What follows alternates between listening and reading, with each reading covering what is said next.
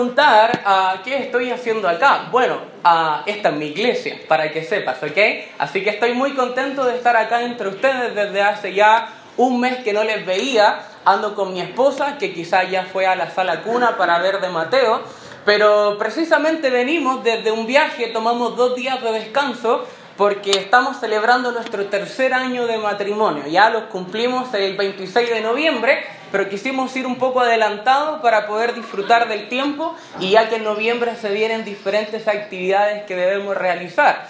También se me ha pedido en esta tarde estar compartiendo un poco cómo es que Dios me llamó al ministerio. Precisamente ayer estaba hablando con Matías Fernández, hermano acá de, de Mirko, y él me estaba preguntando ah, acerca de lo mismo, porque debía escribir un artículo de diferentes jóvenes que entraron a la obra para estar disfrutando del ministerio a tiempo completo.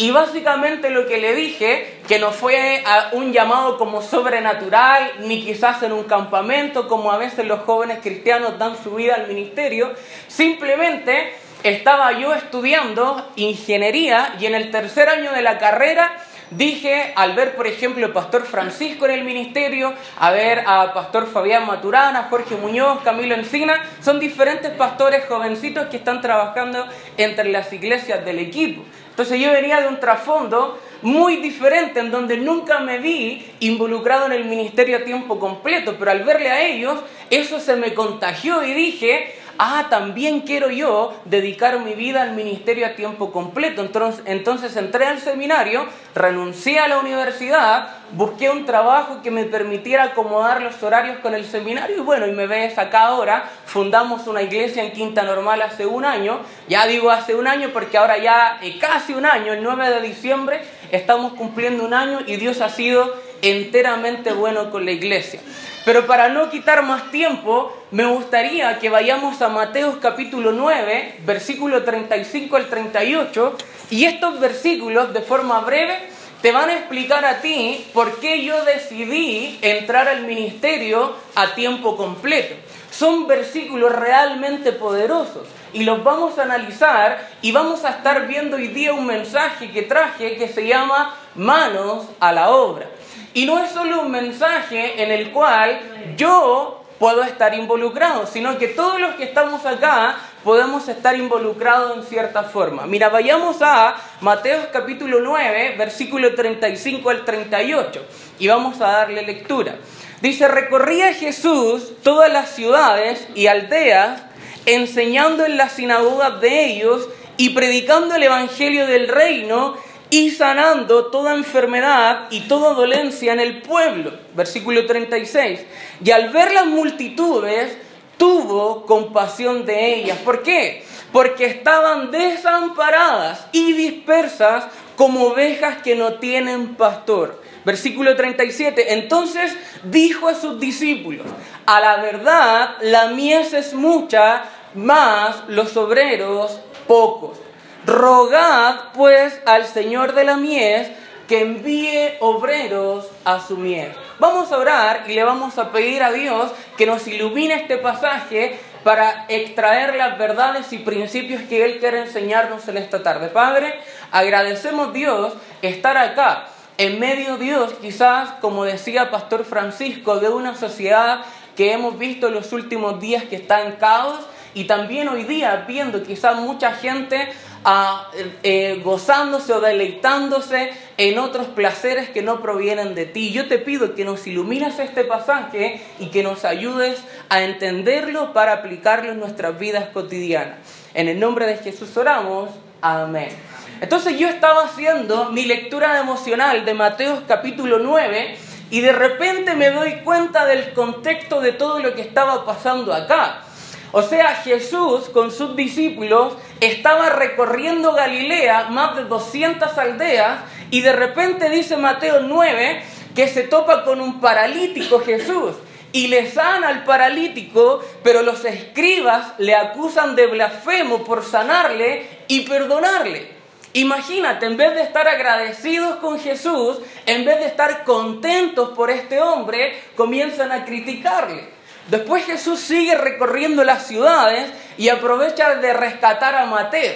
¿ya? Un recaudador de impuestos que se recortaba para su propio bolsillo de, las, ah, de los impuestos de, que el gobierno le hacía a, la gente que vivía allí. Y de repente los fariseos dicen, ah, aquí está Jesús que invita a un, a un publicano, a un recaudador de impuestos a su casa. Entonces, en vez, los fariseos de decir, por lo menos, ya quizás la AFP se me acabaron o algo así, eh, eso es broma, ¿ya? O sea, él estaba, ellos estaban criticándole. También él sigue caminando y para más remate vienen los discípulos de Juan a criticarle. A criticarle porque sus discípulos no se lavaban las manos antes de comer. También en Marcos dice que le criticaban porque no ayunaban. Entonces Jesús les dice, les dice, ok, tranquilos, yo todavía estoy con vida. O sea, cuando yo muera, ellos van a ir a ayunar, van a lavarse las manos, así que tranquilos, no se preocupen. Después sigue caminando también y viene un centurión, un soldado, un capitán romano a cargo de más de 600 soldados romanos. Dice, por favor Jesús, sana a mi hija, por favor. Y de repente Jesús va de camino a sanarle y se le cruza a la mujer con el flujo de sangre. No sé si te recuerdas. De repente Jesús le sana, sale poder de él, le sana, llega a la casa de la niña y de repente dice, no, tranquilo. Y le dice a Pedro y a Juan y a Jacobo, ustedes síganme, ¿ya? Y de repente llega ahí y ellos comienzan a reírse porque la niña ya había muerto. En vez de creer en Jesús, no es algo, a mi parecer, no sé si me da como risa o pena la situación que estaba aconteciendo, porque Jesús haciendo de todo, pero ellos no le creían. Después Jesús sigue caminando y ve allí también a, dos ciegos que le sanan y ellos eh, difunden su fama también allí en el sector. Y dice también acá que sana un mudo. Y él es más bien que eh, esparce la fama de Jesús, pero mientras la gente se maravillaba de esto, los fariseos decían que lo había hecho en el príncipe de los demonios. Imagínate. O sea, ya, van milagro tras milagro y tú dices, ya, ok, ahora sí que sí creen. Pero una y otra vez mostraban incredulidad. De repente imagino a Jesús subiendo un monte después de ya haber terminado la jornada y haberle dicho a sus discípulos, hey, vengan acá, vengan. Y de repente los discípulos ahí en el monte, viendo quizás a los pescadores, las grandes arquitecturas, quizás ahí el mar de Galilea, el río Jordán, y Jesús diciéndoles, hey, miren, miren las personas. O sea, no los traje acá para que miraran la arquitectura o el paisaje. Miren las personas. Son personas. Y muchas personas que están desamparadas, dispersas como ovejas que no tienen pastor. Qué triste, ¿no? O sea, cientos de personas, cientos de personas por allí caminando sin un pastor que pudiera mentorear sus vidas. Qué triste. Eso es lo que estaba pasando en Mateo capítulo 9. Y vamos, vamos a ver una pregunta que va a salir por pantalla, acá también. Dice, ¿cómo puedo yo comenzar a tener parte en la obra de Dios? O sea, viendo el panorama de Mateo capítulo 9, ahora yo, ¿cómo puedo tener una parte en esto? ¿Cómo puedo tenerlo? Como primer principio vamos a ver que debemos compadecernos por la necesidad que hay. Miren lo que dice Mateo capítulo 9, versículo 35 al 38. Recorría, del Mateo 9 del 35 al 36, dice, recorría Jesús todas las ciudades y aldeas enseñando en las sinagogas de ellos y predicando el Evangelio del reino y sanando toda enfermedad y toda dolencia en el pueblo. Y al ver las multitudes, tuvo compasión de ellas porque estaban dispersas, ah, estaban desamparadas y dispersas como ovejas que no tienen pastor. Me gustaría hacer énfasis en el término recorría, porque la palabra recorría describe el corazón del pastor.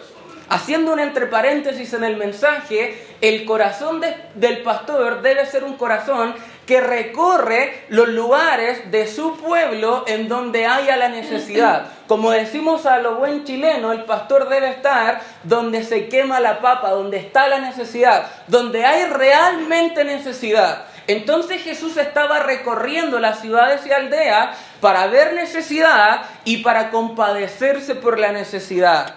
Recuerdo estando allí en Arequipa, Perú, en la escuela de pastores, ah, fue un misionero que trabaja en China. ¿Ya? Y si tú sabes, China es el país más poblado ¿no? del mundo. Bueno, vamos a discutir, quizás algunos dicen que es la India. Pero bueno, ahí hay mucha gente en China, ¿no? Igual que acá en Chile, pero más allá. Entonces el misionero dice que al abrir la ventana de su departamento, él veía miles y miles de chinos caminando hacia su Dios. Y tú te preguntas, ¿cuál es su Dios? El dinero. Todos los chinos yendo al trabajo, moviéndose, multitudes y multitudes, y mientras él abría solamente la cortina de su departamento, veía la necesidad que había en esos corazones. Decía que cuando recorría por allí el barrio, se daba cuenta cuando los papás le ayudaban a sus hijos a prender el incienso a ese Dios falso al cual estaban adorando. Qué triste, ¿no? ¿Sabes por qué? Porque el misionero recorría viendo la necesidad. ¿Sabes algo? Eran como ovejas que no tienen pastor, dispersas y desamparadas. Qué triste, solamente te estoy mostrando la necesidad. ¿Sabes algo importante? Que lo que pasa en China no es muy diferente a lo que está pasando en Chile. ¿Sabes por qué lo sé? Bueno, después que termine la reunión, sal a la calle, Avenida El Tranque, y te vas a dar cuenta todas las personas que andan en la calle, ¿cierto? En este día, haciendo algo en particular que es pedir dulce, y están buscando su gozo, su deleite, su felicidad en un Dios equivocado. ¿cierto? Entonces, la realidad que hay en China no es muy diferente a la que hay acá en Chile. Recuerdo con Pastor Jason y otros hermanos, fuimos un día al Cerro Renca. También fuimos al Cerro de Valparaíso y al Cerro de Puente Alto. ¿Para qué? Para observar la necesidad que hay en Chile. Y sabes qué? Cuando yo estaba en el Cerro Renca, yo miraba y no hubo necesidad de manipulación, de decir, mira lo que está pasando, simplemente haz el ejercicio. Y te vas a dar cuenta que desde, desde el cerro vas a ver muchas personas allí vagando en la comuna quizás de Recoleta, Quinta Normal, Renca, todas las comunas que se ven desde el cerro. Y sabes qué? Son ovejas que no tienen pastor, dispersas y desamparada sin dirección. Qué triste, ¿no? Muy, pero muy triste. Y esa no es una realidad que tengamos tan lejos. Es una realidad que tenemos muy, pero muy a la mano. Mira lo que dice Mateo capítulo 9, versículo 36. Y al ver las multitudes, tuvo compasión de ellas. ¿Sabe lo que significa acá la palabra compasión? significa tener una lástima profunda. ¿Sabes dónde? Acá en tus intestinos, en tu interior. Es la misma palabra que vemos allí en Lucas cuando de repente el padre del hijo pródigo le ve de lejos y siente algo en sus intestinos, compasión por ese hijo que se había ido como una oveja descarriada pero había regresado. ¿Y qué hace el padre? Corre. ¿Para qué? Para abrazarle, ponerle un anillo, un vestido, zapatos y mandar a cocinar el becerro más gordo. ¿Por qué? Porque su hijo se había perdido, pero ahora había llegado. Entonces la palabra compasión que Jesucristo describe acá es sentir en tus intestinos algo profundo por esa necesidad que realmente está ocurriendo acá a unas cuadras de esta iglesia. ¿Sabes qué? Cuando yo estaba en el Cerro Renca, ya había, ya había tomado la decisión de estar en el ministerio. Pero ¿sabes qué? esa visita confirmó mi deseo de estar en el ministerio. ¿Por qué? Porque yo vi la necesidad que hay acá en la zona. De verdad. O sea, no hubo necesidad de manipulación, lo vuelvo a repetir, de verdad yo vi la necesidad y yo dije, realmente quiero estar en el ministerio, realmente quiero estar en el ministerio. Entonces, ¿por qué Jesús llega a tener este tipo de compasión por la multitud? Bueno, por varios motivos. Porque estaban desamparadas, dice el pasaje. Mira lo que dice Mateo capítulo 15, versículo 32. Mateo capítulo 15, versículo 32. Va a usar la misma palabra para suplir una necesidad física. La única diferencia que Mateo capítulo 9 habla de la palabra desamparo para suplir una necesidad espiritual. Mira, dice, y Jesús, llamando a sus discípulos, dijo, tengo compasión de la gente porque ya hace tres días que están conmigo y no tienen qué comer. Y enviarlos en ayunas no quiero, no sea que se desmayen en el camino. La palabra desamparo acá está atribuida a suplir una necesidad física, una compasión del Señor Jesucristo por alimentar a las personas. Pero Mateo capítulo 9 está hablando de una compasión que quiere suplir necesidades espirituales. Necesidades espirituales. ¿Sabes por qué Jesús también llega a tener compasión de estas personas? Porque estaban dispersas. ¿Qué significa esto? Que estaban al abandono sin protección estaban también sin pastor. Imagínate una iglesia sin, pastor, sin alguien que ponga la dirección, sin alguien que ponga el camino, sin alguien que ponga la información que las ovejas necesitan para poder conducirse dentro de la iglesia. ¿Sabes por qué también Jesús tiene compasión de estas personas? Y creo, es, creo que esta es la causa que encontramos en ese tiempo y en este tiempo que es la causa mayor. Mira lo que dice Marcos capítulo 6, versículo 6. ¿Sabes por qué Jesús tenía compasión de estas personas? Porque estaban con sus corazones incrédulos. Tenían endurecidos sus corazones. Tenían dureza en sus corazones. Mira lo que dice Marcos 6, 6. Y estaba asombrado de la incredulidad de ellos y recorría las aldeas de alrededor enseñando. Jesús decía, pero si acabo de sanar a un ciego, acabo de, sanar a un paralítico, acabo de resucitar a una niña, la mujer del flujo de sangre, ¡ey, no se acuerdan! Mira, estaba asombrado. Realmente, imagínate por qué. Por la incredulidad de ellos. ¿Sabes algo también? Esta incredulidad no solo se vio en el Nuevo Testamento, sino que también venía desde hace mucho tiempo atrás en el pueblo de Israel. Mira lo que dice Primera de Reyes capítulo 22, versículo 17. Primera de Reyes capítulo 22, versículo 17. Entonces él dijo, yo vi a todo Israel esparcido por los montes como que, como ovejas que no tienen pastor. ¿Sabes qué? La misma realidad del Antiguo Testamento, del Nuevo Testamento, es la misma realidad que estamos viviendo ahora. Qué triste, ¿no? Qué triste ver la necesidad y ver muchos cristianos, muchos creyentes que no están compadeciéndose por la necesidad. ¿Sabes qué? ¿Sabes por qué no se están compadeciendo y por qué yo puedo saber eso? Porque no están haciendo nada para suplir esa necesidad. No nos vamos a adelantar al principio número 2 porque tengo algunas preguntas para ti antes. ¿Te estás dando cuenta que la necesidad que había en el Antiguo Testamento, en el Nuevo Testamento, en el Nuevo Testamento en China y en Chile, es la misma realidad que hemos visto siempre? Otra pregunta para ti, ¿realmente te está afectando en tu interior, en tus intestinos, la necesidad que hay en tu zona, en tu país, en tu comuna, en Pudahuel, en tu familia? Entre tus colegas, entre tus vecinos, entre tu propia familia? Mira, para ser más específico, ¿no te lastiman esos matrimonios cercanos a ti que están divorciándose porque nunca han tenido un pastor que les aconseje de forma práctica, de forma práctica como lo hicieron contigo? ¿No te da pena?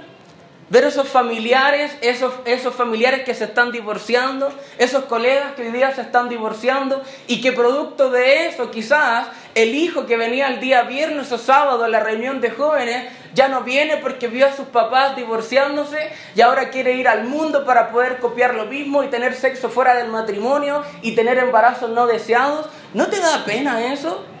¿Acaso no te lastima? ¿O acaso es la, es la realidad que solamente estamos viviendo en Quinta Normal?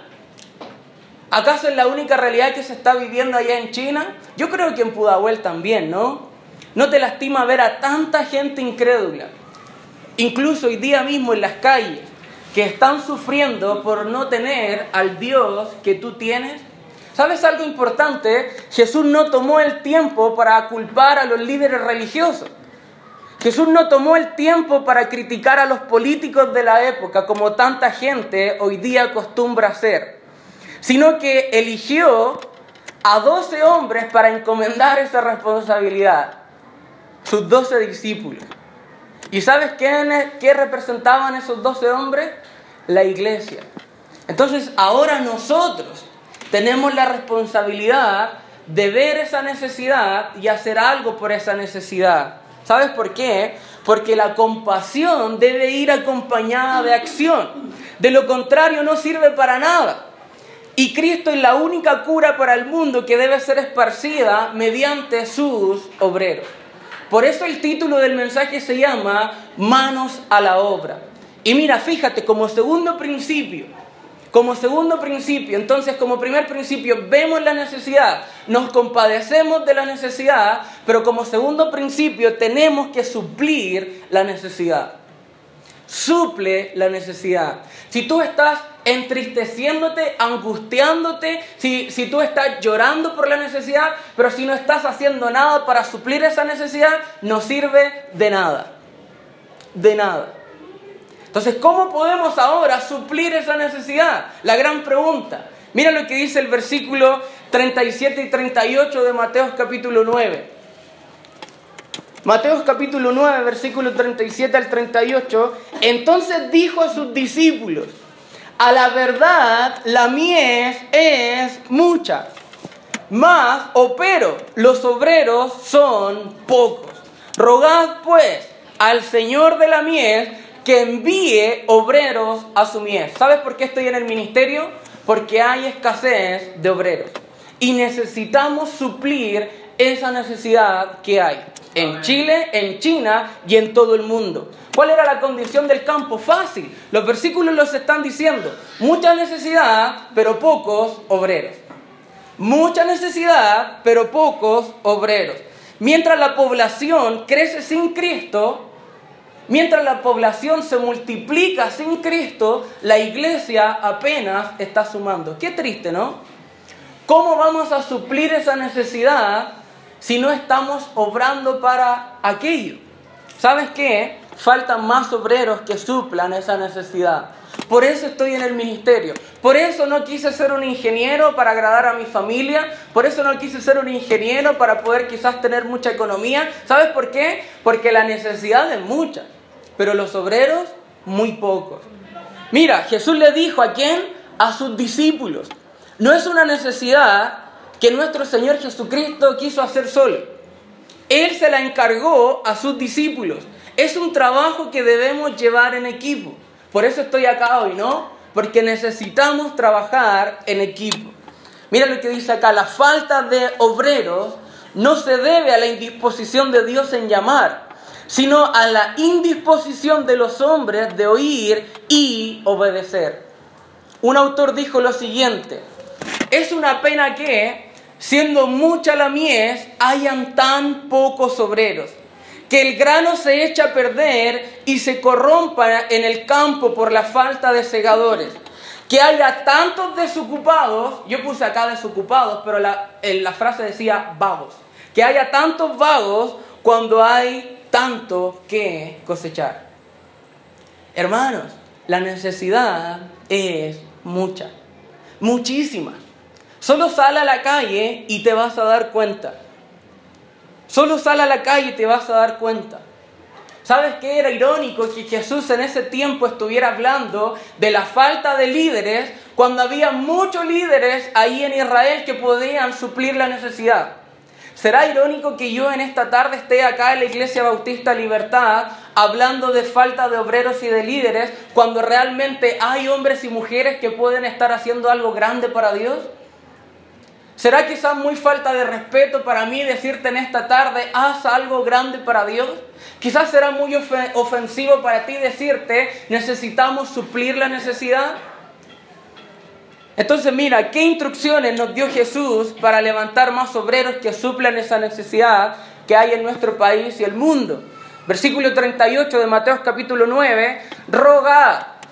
¿Sabe lo que significa eso? Suplica. Suplica pues al Señor de la mies que envíe obreros a la mies. Entonces ora para que Dios envíe ruega, suplica a Dios que está encargado de la cosecha que envíe, que expulse, que eche fuera a más obreros de sus campos. ¿Sabes qué? Acá la Iglesia Bautista Libertad ha enviado ya a Mauri, he sido enviado yo. ¿Sabes lo que ha pasado con la iglesia? La iglesia sigue avanzando, sigue prosperando. ¿Sabes por qué? Porque cuando la iglesia entiende la necesidad de enviar, Dios bendice la iglesia. Dios bendice la iglesia. Estábamos hablando de la iglesia Bautista Amor, que nosotros le decíamos quizás a José, si él sale un día, nadie lo va a extrañar. Nadie lo va a extrañar. ¿Por qué? Porque faltan obreros que sean expulsados. Faltan obreros que sean echados hacia afuera. ¿Para qué? Para que más iglesias podamos fundar en Chile y el mundo. Es súper importante entender esto. Miren lo que dice 2 de Tesalonicenses 3.1. Por esto debemos estar orando, hermanos. Mira, 2 de Tesalonicenses 3.1. Por lo demás, hermanos, ora por qué? Ora por nosotros, ¿para qué? Para que la palabra del Señor que dice ahí corra, corra y sea glorificada así como lo fue entre vosotros. Hermano, levanta tus ojos, alza tus ojos y mira los campos. ¿Por qué? Porque ya están blancos para la siega. Hay mucha necesidad que debemos suplir. ¿Habrá alguien acá, alguna dama, algún joven, quizás algún adulto que diga, heme aquí, Señor, envíame aquí. Yo estoy dispuesto a renunciar a lo que realmente tengo ahora para ir y suplir la necesidad. ¿O estás amando más al mundo que el llamamiento de Dios para tu vida? ¿Será muy agresivo de mi parte, como dije delante, hacerte esta invitación? Viendo que el mensaje está hablando de que faltan más obreros. ¿Será muy agresivo de mi parte hacerte un llamado a la obra a tiempo completo a ti, varón? ¿Será muy falta de respeto para mí, joven, hacerte ese llamado, siendo que el texto está diciendo esto? Me encantaría decirte, hermano, la iglesia es un cuerpo, no estamos en Corintios, no estamos allí. No, me encantaría decirte, hermano, mira, hay algunos que sí efectivamente están sosteniendo la obra y otros se están yendo. Es bíblico, lo sé. Pero este pasaje está hablando de obreros que faltan para suplir la necesidad que hay. ¿Será muy agresivo de mi parte estar hablando acá en la Iglesia Bautista Libertad que faltan líderes cuando hay hombres y mujeres que podrían estar haciendo el trabajo? ¿Será muy prepotente de mi parte pedirte esto? ¿Sabes qué, hermano? Yo te animo y te desafío a ser radical en tu pensamiento. ¿Sabes por qué? Si no somos así, mucha gente está yendo al infierno por tu culpa y por mi culpa. Y no es un juego. Debemos ver la necesidad y debemos estar supliendo la necesidad. Vamos a orar para terminar. Padre, te doy gracias por tu amor, por tu misericordia, por habernos llamado Dios a ser creyentes. Y te pido,